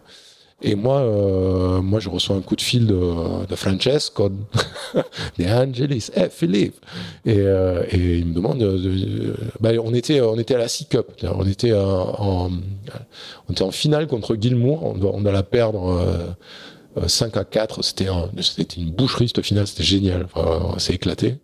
Et, je reçois un coup de fil le soir, il me dit ouais Philippe, tu voudrais pas venir, on est à Valence, on s'entraîne, passe, passe à Valence, on va discuter. J'arrive le, le premier jour à Valence, euh, bah alors là ça ça n'a rien à voir. euh, Quand tu arrives chez Prada, t'es- Donc c'est déjà Luna Rossa. Je dis défi Ouais, ouais. mais c'est déjà Luna Rossa. Là, t'as ton, t'as ton billet d'avion, euh, t'es dans l'hôtel qui va bien, euh, t'as, t'as le mec qui se, qui, qui prend tes mesures autour de toi pour t'habiller, parce que là, t'es là pour la journée, hein, mais euh, t'es habillé de. de Il n'est pas question que tu viennes avec euh, ah non, il n'est pas question euh, que tu, tu, tu dépareilles à l'arrière du bateau. euh, Donc, donc euh, voilà, au début, c'était pour discuter. Et puis là, il me dit, bah, tiens, Francesco, il me dit, on navigue là. euh, si tu veux, si tu veux, euh, bah, tu, tu viens avec nous, tu, tu te mets derrière. Et tu... Il navigue une demi-heure. Et puis euh, après, il se tourne vers moi. Il dit, Philippe, on va faire des manches là. Tu, tu veux barrer? Bah ouais, bah ouais, je vais barrer. hein, Je, je chie pas. et, euh, et ça, c'est mon, euh, c'est mon, comment s'appelle, entretien d'embauche. Fait de manches, je les Et, gagne. et tu le sais ou pas? Non. Que c'est ton entretien d'embauche Ah non, non. Mais, mais euh, j'étais pris dans le fun, quoi. Tu vois, mais je sortais de la Sea Cup, on était super rodés. Des, des deux bateaux, il y en avait un qui était mieux que l'autre. Il me, il me laisse le, le bateau qui va bien. En face, il y a Jimmy, Jimmy Spittil, bon, c'est pas. Et on gagne les deux manches. On gagne les deux manches, on, on lui met une péno. euh, tu vois, vra- vraiment, on commence à se chagailler downwind. C'était génial, quoi. Tu vois, moi, c'est la première fois que je barrais avec, enfin, que je barrais un bateau étranger. Donc, il faut parler euh, l'anglais ou l'italien. Et alors, je me m'emmêlais tous les ordres. C'était, mais, au, piano, j'avais un, pote du Soling, Tommy Burnham, qui était, qui était, et donc lui, il me, il, m'a beaucoup aidé. et voilà, donc on gagne les deux manches. Le soir, j'ai un contrat. Changement de vie. Ah ouais, ouais là, là, changement de vie. là, là, là, j'ai appris mon métier. Là, là, vraiment.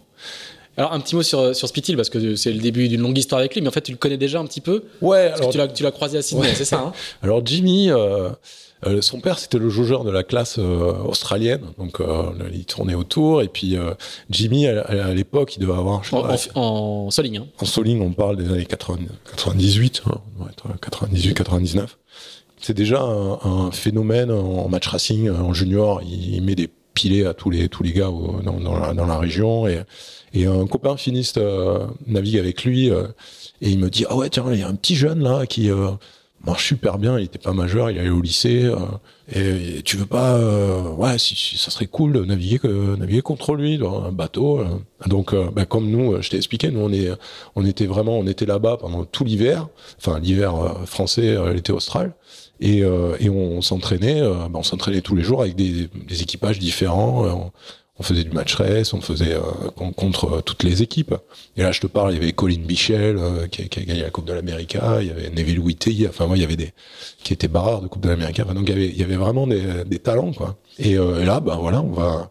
il me dit, mais par contre, il y a un souci, il va à l'école, donc à 8 heures, il est au lycée. Donc bah, tu viens à 5h30. Donc on navigue de 6 à 7, 6 à 7h30 avec avec cet équipage-là. on se retrouve à Pittwater. c'est un petit un petit port non, non, pas Pitwater à, à euh, bon, je me souviens. Middle, Middle Harbour, hein, c'est le milieu, le milieu du, du, truc. Et puis euh, au soleil, le soleil qui se lève. Et puis on s'enfile des matchs, on s'éclate, tu vois.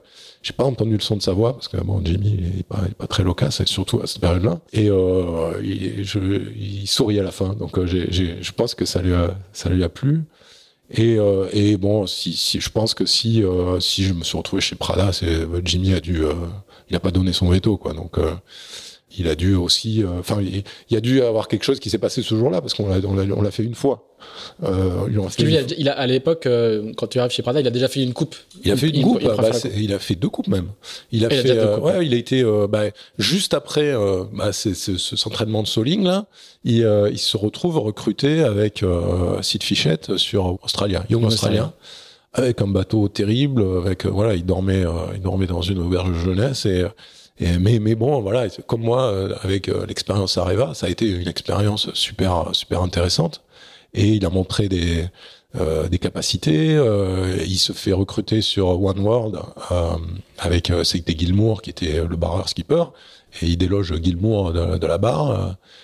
donc voilà, le, le, gars, le gars. Il a 20 ans quoi. Ouais, il a 20 ans, 21 ans. Donc il a du talent, il est euh, il, est, il, est entouré, euh, il, il, a voilà une façon de travailler qui est. Euh, mais mais c'est le début, hein, c'était c'est vraiment le début. Moi je le vois, je connais maintenant, non, je vois je vois l'évolution. c'est vraiment. Et je, je, je, peux dire, j'ai participé un petit peu à cette à cette évolution. Un peu, un, peu, plus que ça, mais ouais, non, si un petit peu. mais mais mais Jimmy à 18 à 16 ans ou 17 ans, c'était étonnant.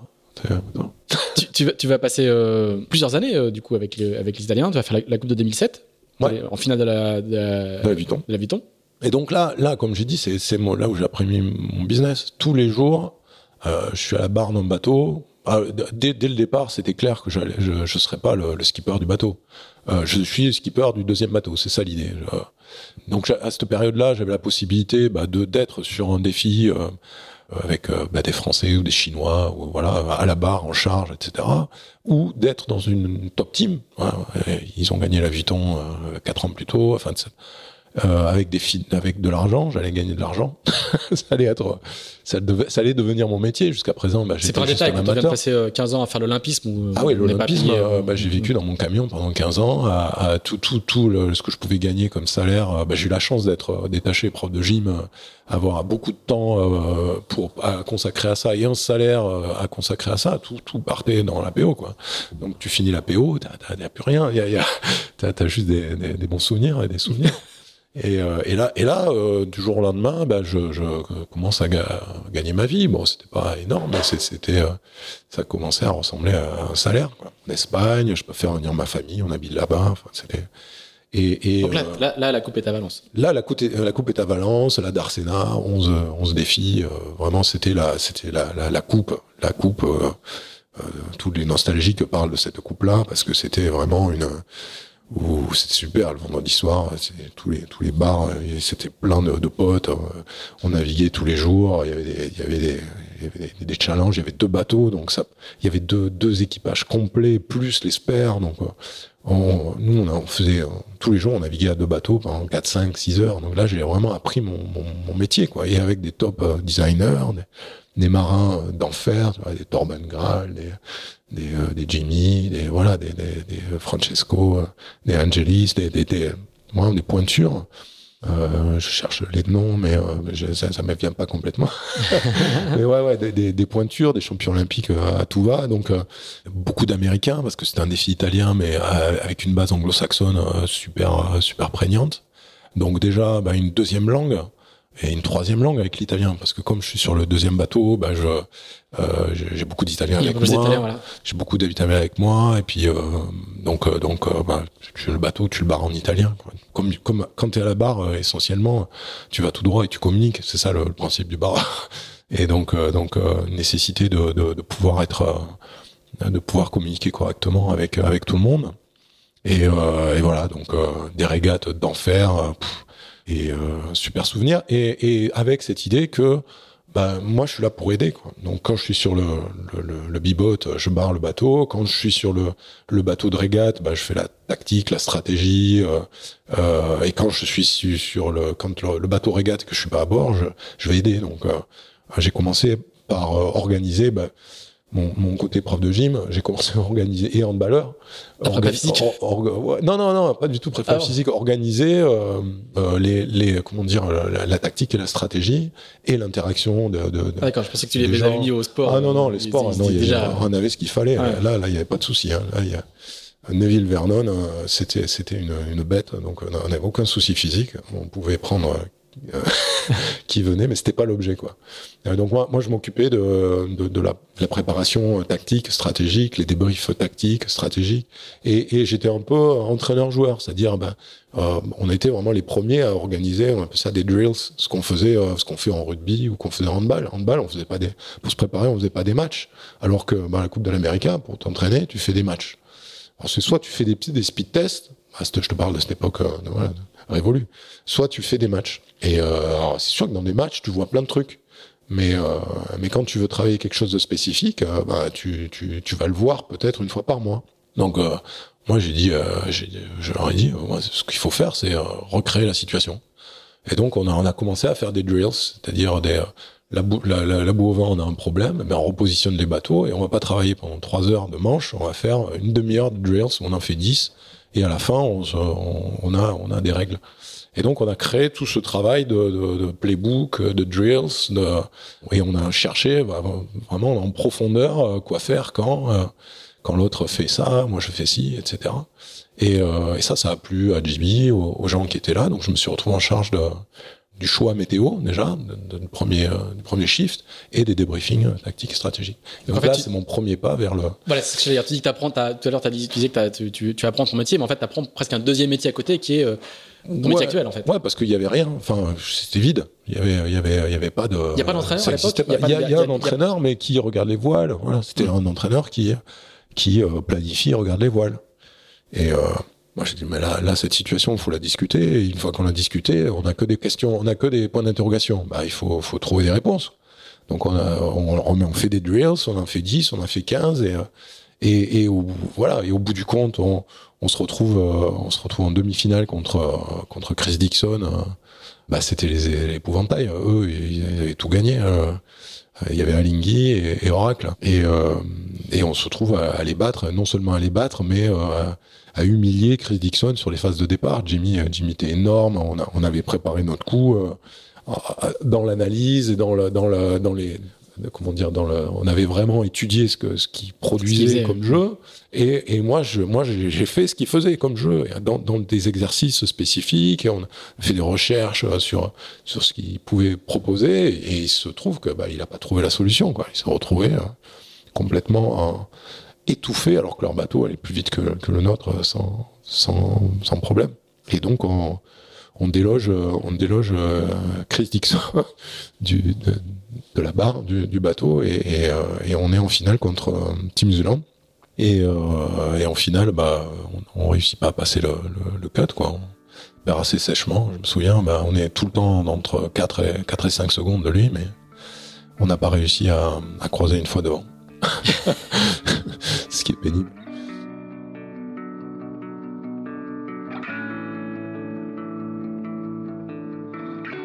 Voilà, nous allons laisser Philippe Presti digérer cette aventure chez Luna Rossa dans la Coupe de l'América 2007. Mais rassurez-vous, son histoire d'amour avec le pichet d'argent n'est pas terminée puisqu'on va retrouver le coach dans la deuxième partie de cet épisode chez les Américains d'Oracle où il va notamment nous raconter sa participation à ce qu'on appelle désormais le plus grand comeback de l'histoire du sport à San Francisco en 2013 et ça vaut le détour, croyez-moi. D'ici là, n'hésitez pas à nous dire ce que vous pensez de ce podcast, n'hésitez pas non plus à le partager et à nous donner 5 étoiles sur Apple Podcast, c'est important pour le référencement. Enfin, si vous êtes passionné par la voile de compétition, je vous recommande de vous abonner à la newsletter de Tip Shaft, publiée chaque vendredi à 17h. Ça se passe sur tipandshaft.com. Merci, à bientôt.